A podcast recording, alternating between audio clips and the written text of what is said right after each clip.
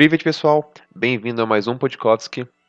Agora a gente já chegando na nossa marca de 20 Podkovskis gravados. Esse é o Podkovski número 17 e eu sou o Guilherme. Salve, salve, aqui é a Catela. Aqui é o Vinícius. E hoje o Podkovski é para todos os gamers aí de plantão, toda rapaziada jovem aí. Uh, a gente resolveu separar aqui os jogos ambientados na Rússia, jogos desenvolvidos por criadores russos e a importância desse, uh, desse mercado de jogos russos no cenário geral. Então, vou começar dando uma pequena introdução sobre os jogos na Rússia. A Rússia, apesar de ser um país grande, não é tão influente no mercado de jogos como outros países, principalmente os Estados Unidos, alguns jogos desenvolvidos do, no Reino Unido. Mas o mercado russo de games já está começando a crescer e em 2015 já gerava mais de um bilhão em lucro. Então é um mercado muito grande também. Uh, fica no. Acho que fica no mais ou menos logo atrás do Brasil e outros países, que o Brasil, para quem não sabe, também consome muito, muito, muitos jogos. Então é algo, uma curiosidade interessante aí. Quem sabe um podcast do Brasil. e a Rússia, ela começou a se desenvolver nessa área mais ou menos a partir do, de 2010 para frente. Começou a ser desenvolvido mais jogos, jogos uh, ambientados na Rússia começaram a surgir. Uh, e no embalo disso, aqueles jogos famosos que a gente conhece na época mais ou menos GTA V, Battlefield em 2015, chegaram em grande força na Rússia.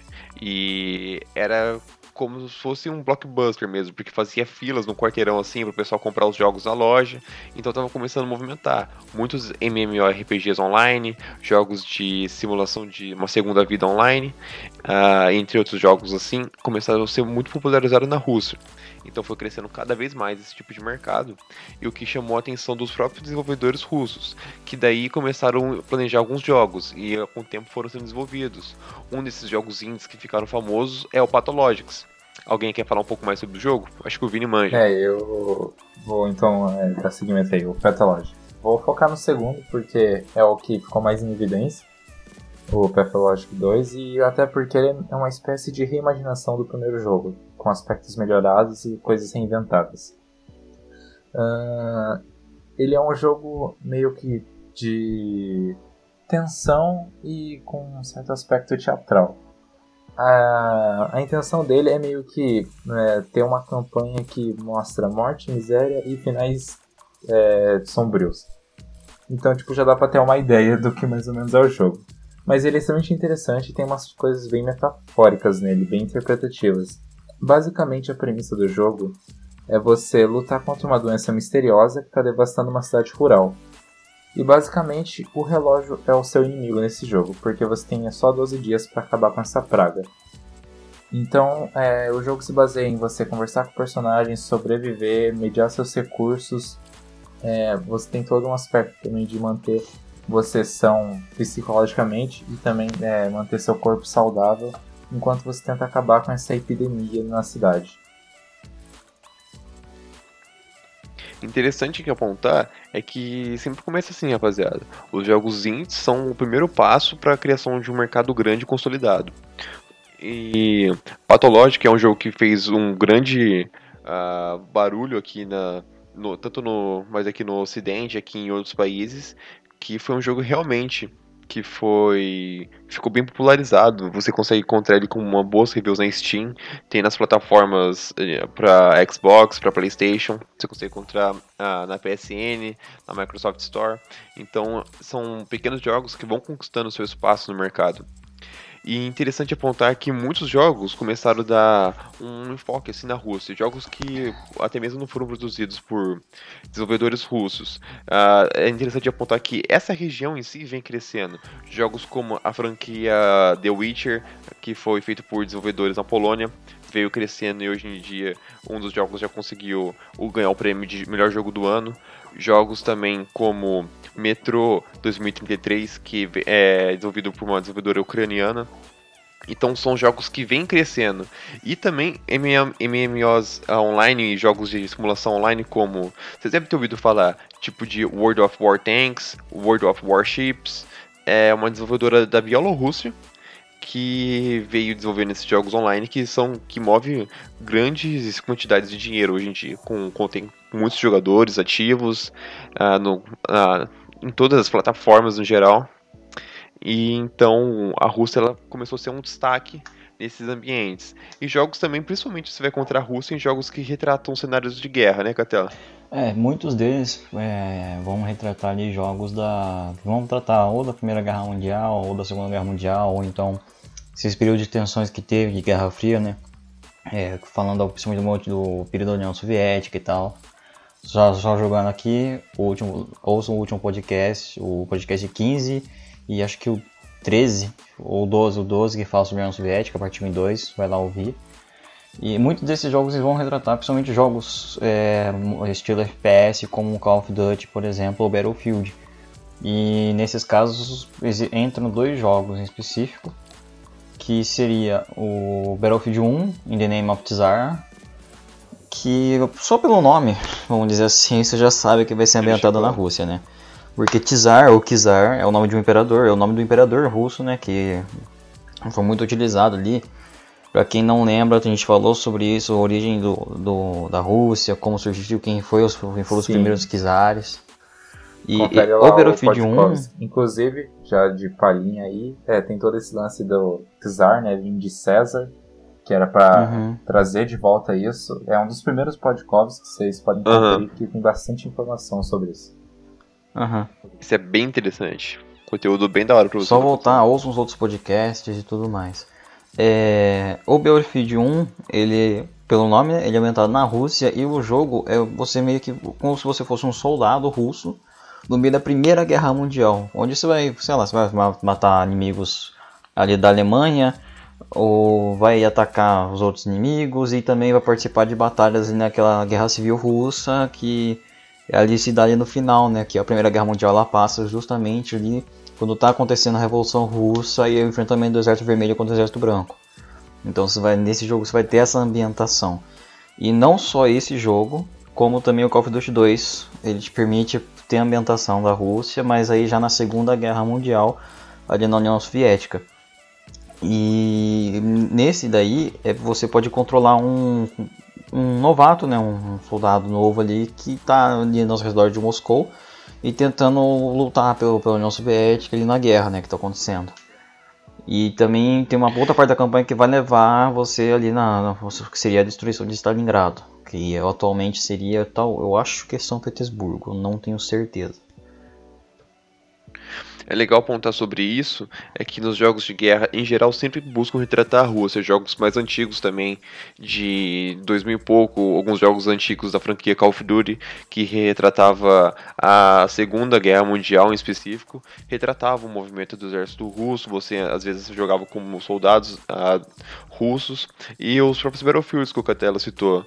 Uh, os Battlefields, os Call of Duty apresentam personagens russos, aliados e inimigos, e no geral é isso. Você consegue ter uma visão dos, de amplos lados e se vê a importância da Rússia na história em si. Ah, e não só isso também, tá, muitos deles, é, o negócio do Call of Duty do Battlefield, dá pra ver muito também desse, principalmente os que tratam a Segunda Guerra Mundial, esses que tratam bem esse negócio da Guerra Fria, dessa rivalidade Estados Unidos, uhum. União Soviética, e tem até tipo, jogos que você joga com alguém normalmente que vê nos Estados Unidos e o outro que você pode ir com alguém uhum. que é soviético, então tipo, tem essa ambientação bem diferente, por dizer assim. Bem fiel, é. E uma ambientação legal que você comentou, uma ambientação bem fidelizada ao que realmente era. Eu, digo especificamente pro Battlefield uh, 1, por experiência própria, tem essa DLC do. Uh, sobre o Czar, que ele disponibiliza mapas russos e disponibiliza personagens russos, e você consegue ver de perto o armamento que era utilizado, é, e também um ponto interessante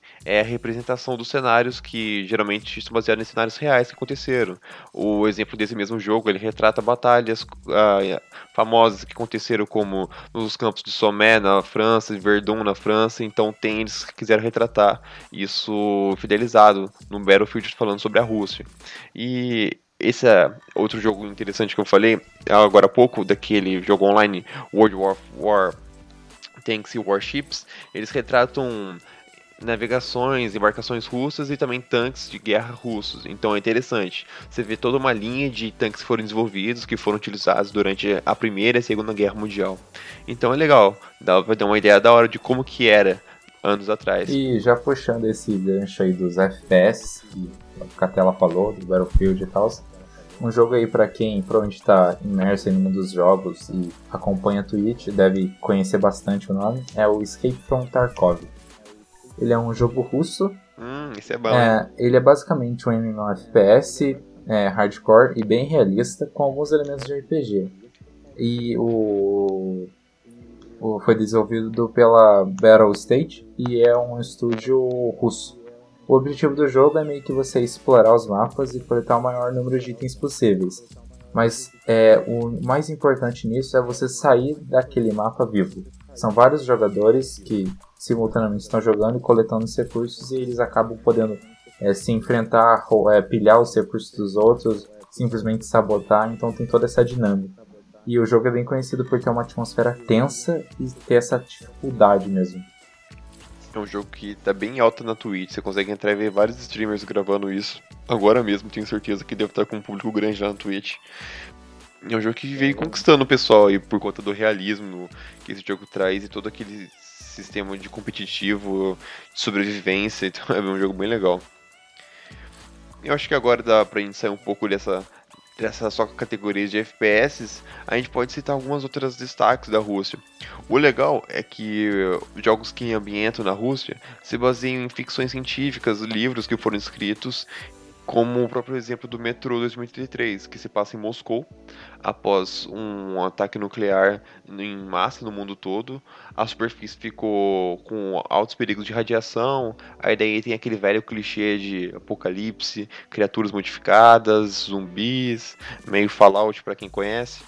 E os sobreviventes de Moscou se refugiaram nos sistemas de metrô da, da cidade. Daí surgiu toda uma nova espécie de sociedade. E o jogo daí foi seguindo, foi, virou uma franquia, eu acho que tem três é, ou quatro jogos, três, se não me engano. 2033, Flashlight e o Exodus agora, né? E uma coisa interessante disso. É, o mais novo que saiu. Dessa franquia é porque o primeiro jogo, e a, provavelmente a própria ideia da, do, do início da franquia, é baseado num livro. É, a história do jogo é baseada num livro é, que, no caso, se chama Metro 2033, uhum. que é escrito por um autor russo, Dmitry Glukovsky. Glukovsky, é algo assim. Algo assim.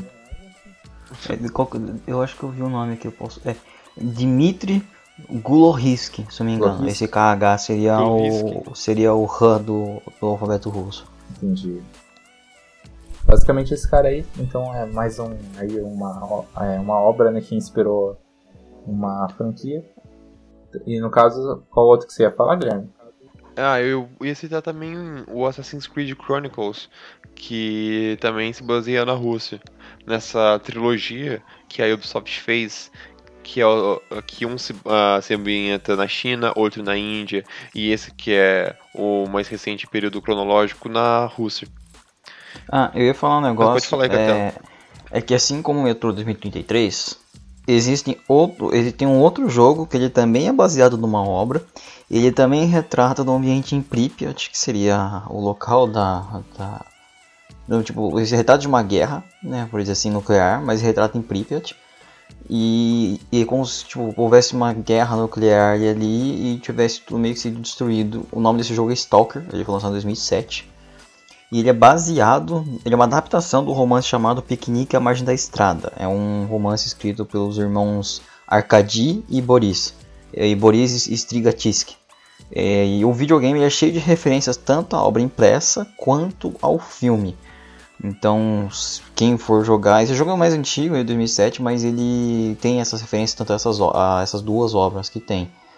E a ambientação dele é bem parecido com Fallout, esse negócio de ah, um, um cenário pós-apocalíptico, onde é, tem muitas coisas, de, é, tipo, tem a cidade fantasma de Pripyat, onde você pode visitar, e vai ter esses negócios de você tentar sobreviver e tal. E esses jogos, principalmente ele, ou no Metro 2033, eles também é meio que te ajudam a meio, é quase como se fosse um passeio turístico de cultura pra, e cultura pela Rússia e ou então pela antiga União Soviética também pelos antigos nas antigas nações da União Soviética porque vai, vai, você vai estar tá ali, você vai estar tá usando o personagem, vai estar tá andando por esses lugares, então você vai poder meio que. É como se fosse um passeio turístico, quase de uma forma mais diferente. E eu ia falar de um outro jogo, que ele também é baseado numa obra, na verdade ele faz parte de um projeto que é um conjunto de obras. O nome desse jogo é It's Winter, É, o nome do jogo é, é Inverno. Ele é parte do projeto Zima, que é um projeto de um poeta moscovita. O nome dele é Ili Amazô. E esse jogo ele é perfeito para quem é amante da arte mais obscura da Rússia. Esse jogo, esse jogo in Winter, é basicamente você é uma pessoa que está vivendo na periferia da Rússia. E só que tipo seria o pior, a pior versão da vida na Rússia, por dizer assim.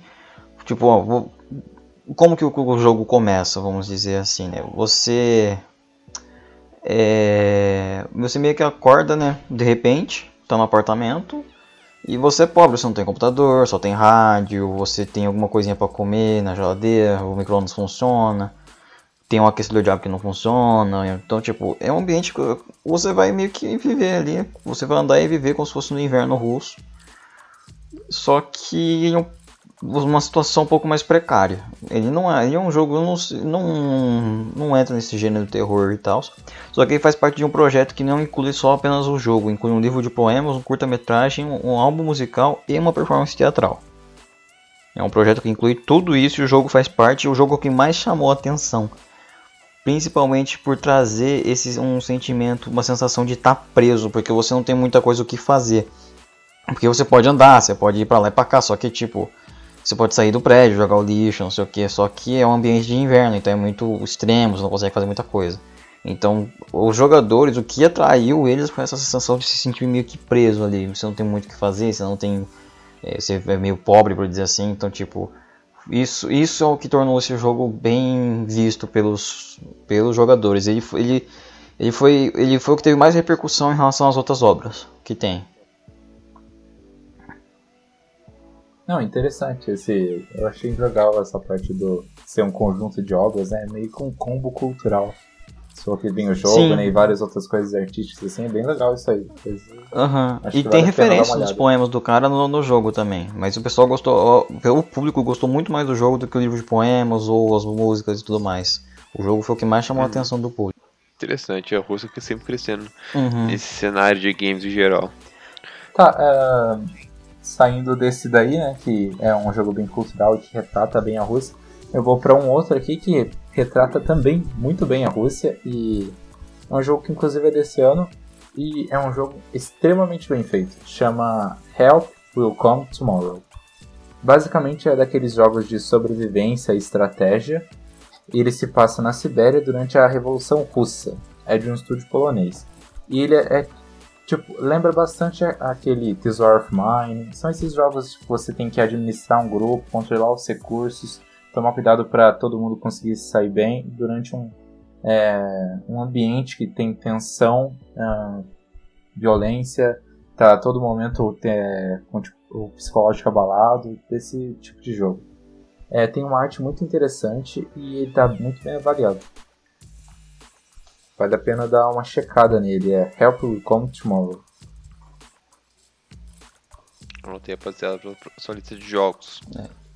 Eu vou citar aqui, é, a gente falou um pouquinho viu, dos jogos é, estilos que falam de guerra e tudo mais. E esse é o de tática, por dizer assim, né? Mas tipo, você tem que se tem que saber mediar as coisas. Um jogo de tática também que apareceu que ambienta a União Soviética é o jogo World in Conflict Soviet Assault. Esse jogo ele é um jogo de tática em tempo real. Você joga na União Soviética que ali em 89, como a gente explicou no, no podcast 15, em 89 foi a queda do Muro de Berlim e anos e dois anos depois foi a queda da União Soviética e a formação dos 15 dos 15 das 15 nações. Esse jogo, quando chega em 89, a Rússia, tanto na vida real quanto no jogo, passou por dificuldades econômicas e tudo mais. Em 89 estava beira do colapso.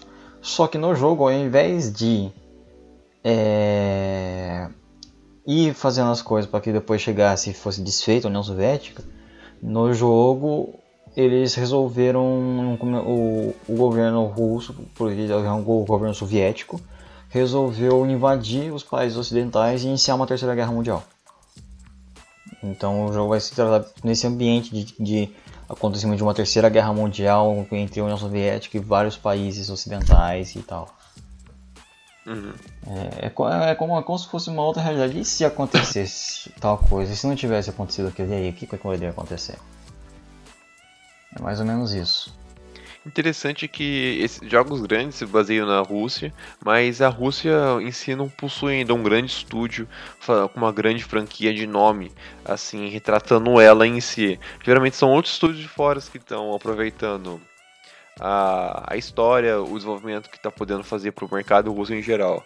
Então, com esse crescimento, eu acho que dá para especular que dos anos daqui para frente a Rússia pode vir aqui desenvolver grandes jogos importantes, um estúdio grande pode estar se formando na Rússia, então acho que é interessante apontar essa, esse avanço da Rússia no mercado de games em geral. Porque grandes games passam lá na Rússia. O, um dos últimos Tomb Raiders que saíram, que foi o The Rise of Tomb Raider, se passa inteiramente na Rússia, numa re, uma região gélida, assim. Eles abordam uma. Eles abordam a cultura e história bizantina, misturado com outras coisas da região ali, cabuloso. Mas pra Mongólia no geral.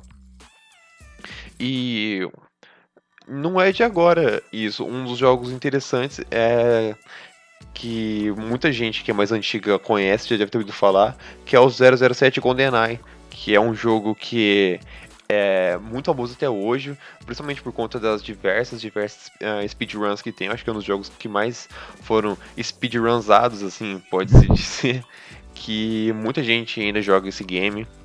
Uh, não foi desenvolvido por pessoas da Rússia, mas foi baseado no, no filme do 007, que se baseia contra um vilão russo, aquela famosa americanização de Hollywood, assim, o russo é o vilão, mas algo antigo, mas realmente fez muito sucesso, então dá pra dar, trazer uma ideia como que é.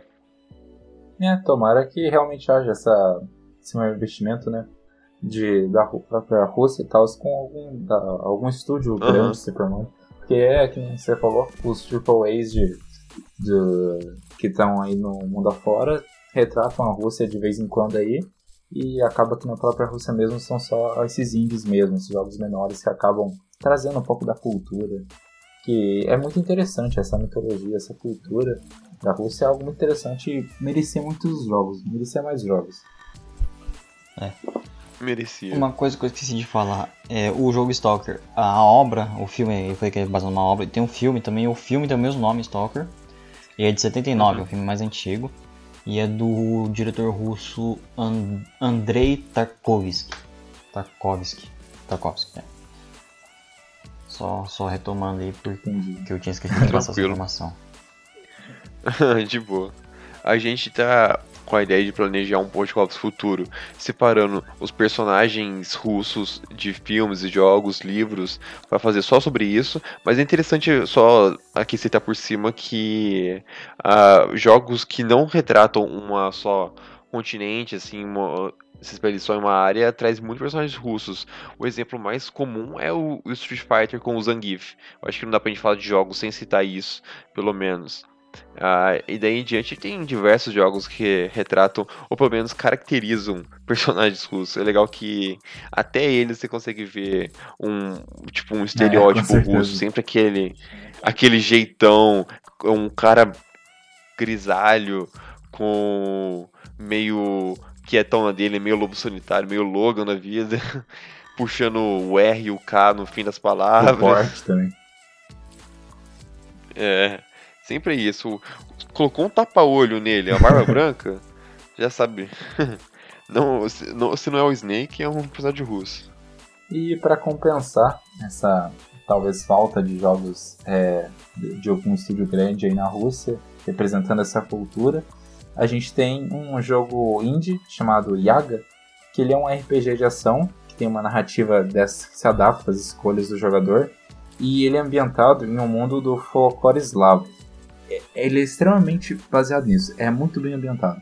É, basicamente você joga com o Ivan, que é um ferreiro que tem uma mão amaldiçoada com azar. E esse azar é meio que uma mecânica no jogo. Então você vai completando as missões e você vai aumentando o seu azar. E isso vai impactando em diversas coisas no jogo. E por ter todo esse lance das escolhas, é o clássico que todo mundo conhece. Isso acaba fazendo com que a minha jogatina seja diferente da sua jogatina. Então acaba que é desses jogos que vale a pena rejogar. Aham. Bem parecido com Far Cry, Dragon Age. Tem esse negócio de escolha e tal. Você pode mudar o, o final do jogo, ou então alguma missão que você tem que fazer ou não. É, eu diria que chega a ser bem mais até. Caramba. Aham. São escolhas que realmente impactam na narrativa. E. É, que a gente não vê isso em muitos jogos. É mais umas escolhas mascaradas, mas o final sempre é o mesmo. Interessante. E o, a gente, pra gente já ir se esquecendo, o jogo mais importante da Rússia, sem dúvida nenhuma, é o Com Tetris. revolucionou o mercado dos jogos. É o. Se não é o jogo mais vendido do mundo, ele tá no top 3. É sério. Se ele foi passado, foi por algum jogo muito tempo depois. Mas ele tá no top 3. É um jogo que foi vendido no mundo Vende todo. Foi desenvolvido lá na Rússia. Vende até hoje. Daí surgiu diversas versões diferentes, modos diferentes de jogar. Mas a, a raiz ainda é a mesma. É a mesma alma de sempre. Uhum. É, as pecinhas caindo, vai encaixando, vai fazendo um ponto. E tem campeonatos de Tetris, não é brincadeira. Eu já assisti um O vídeo de campeonato. tão rápido o vídeo de isso, né? campeonato é, é, é muito louco, porque o pessoal é, é, é muita louco. concentração e. E, e- E um errinho, mano. Um errinho você, você perde, você pode já ficar era. muitos pontos atrás do, do, do adversário. É, é bizarro. É- eu olhei o, a E você partida pode e- virar também muito rápido. Sim. Inclusive, de, do Tetris, a gente tem um próprio Podkovsky, né, que fala sobre esse assunto. Que no caso, É, a gente. As maiores invenções, Sim, se não me engano. é, eu acho que é o episódio de número... É o número 8, que fala sobre o Tetris. Oito? Oito. né? Então, se você tem curiosidade É. de saber um pouco mais, lá a gente fala mais sobre como, é, quando esse é o início Sobre do quem Tetris, quem desenvolveu. desenvolveu, como desenvolveu. Aham. O jogo que revolucionou o mercado de puzzles até hoje e Tem continua até Battle revolucionando. Royale de O pai desses todos os jogos. Era Battle É, Royale de Battle Tetris, Royale de. Tetris. Limite, mano. Qual que é o próximo aí? Vocês querem mandar aí? Ou...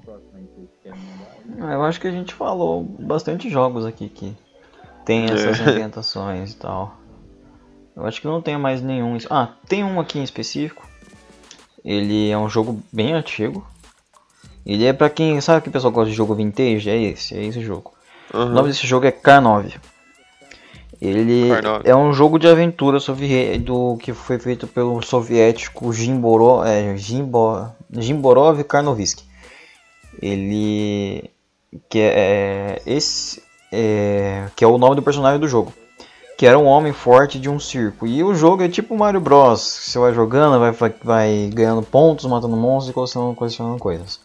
É bem no estilo do Mario, jogo 2D, né? Que você vai, vai andando, a parede vem vindo e você vai passando o mapa. É bem desse jeitinho. Uhum. Jogo retrô, classicão, pra quem curte Isso. esse. Jogo Bem claro, pra quem gosta de jogo clássico, esse Pra jogo é quem muito gosta. bom. E um outro jogo que em partes remete aos clássicos também é um jogo chamado Atom RPG. Ele é, tem toda essa inspiração naqueles famosos é, CRPGs, Computer Role Playing Games, que são basicamente aqueles Baldur's Gate, os primeiros Fallouts. É, na época que tinha aquela premissa de transformar o RPG de mesa realmente para o computador. Tem todo esse lance das escolhas, Certo. de interpretação.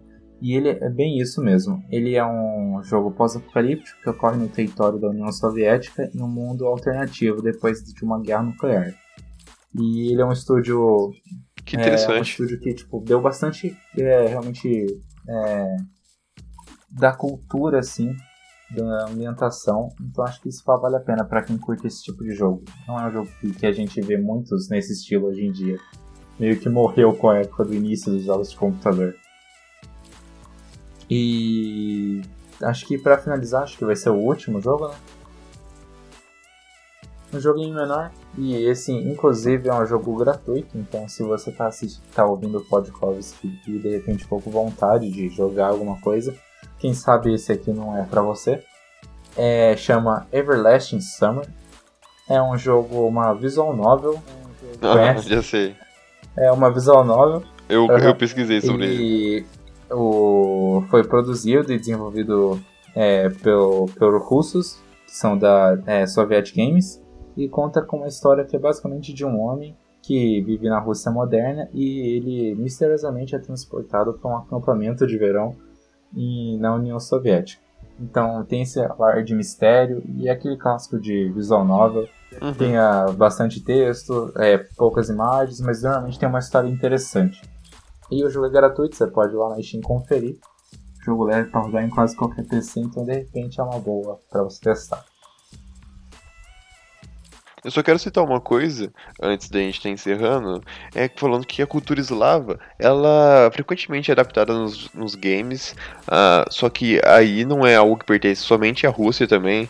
Ah, um exemplo disso seria os próprios Vikings, que jogo sobre Vikings não falta. só que aí aborda uma região mais do Ali dos, dos países nórdicos, lado né? Noruega, Europa, Dinamarca, sim, aborda Dinamarca, Suécia. Suécia. Noruega, mas também aborda a Rússia junto, que é uma cultura que se espalhou por lá, fez parte da formação de ambos os países. E jogo sobre Viking, como eu falei, não falta. Tá saindo aí daqui a pouco Assassin's Creed Valhalla, entre outros jogos que abordam isso. Então, ah, além de presenças como o novo God of War, que tem como a cultura nórdica com os deuses Thor, Odin, Freya e outros deuses da cultura nórdica.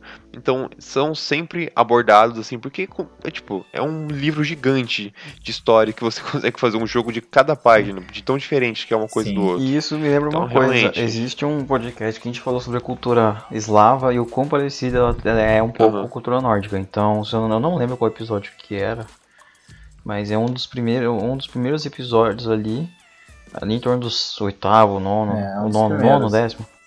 Ali por ali, e que Aham, a gente tratou da cultura eslava, né? Mostra que a gente falou dessa, dessa similaridade com a cultura e tal. É uma mitologia Você muito eu vasta, é lembrei, eu muito lembrei daquele cara da cultura eslava.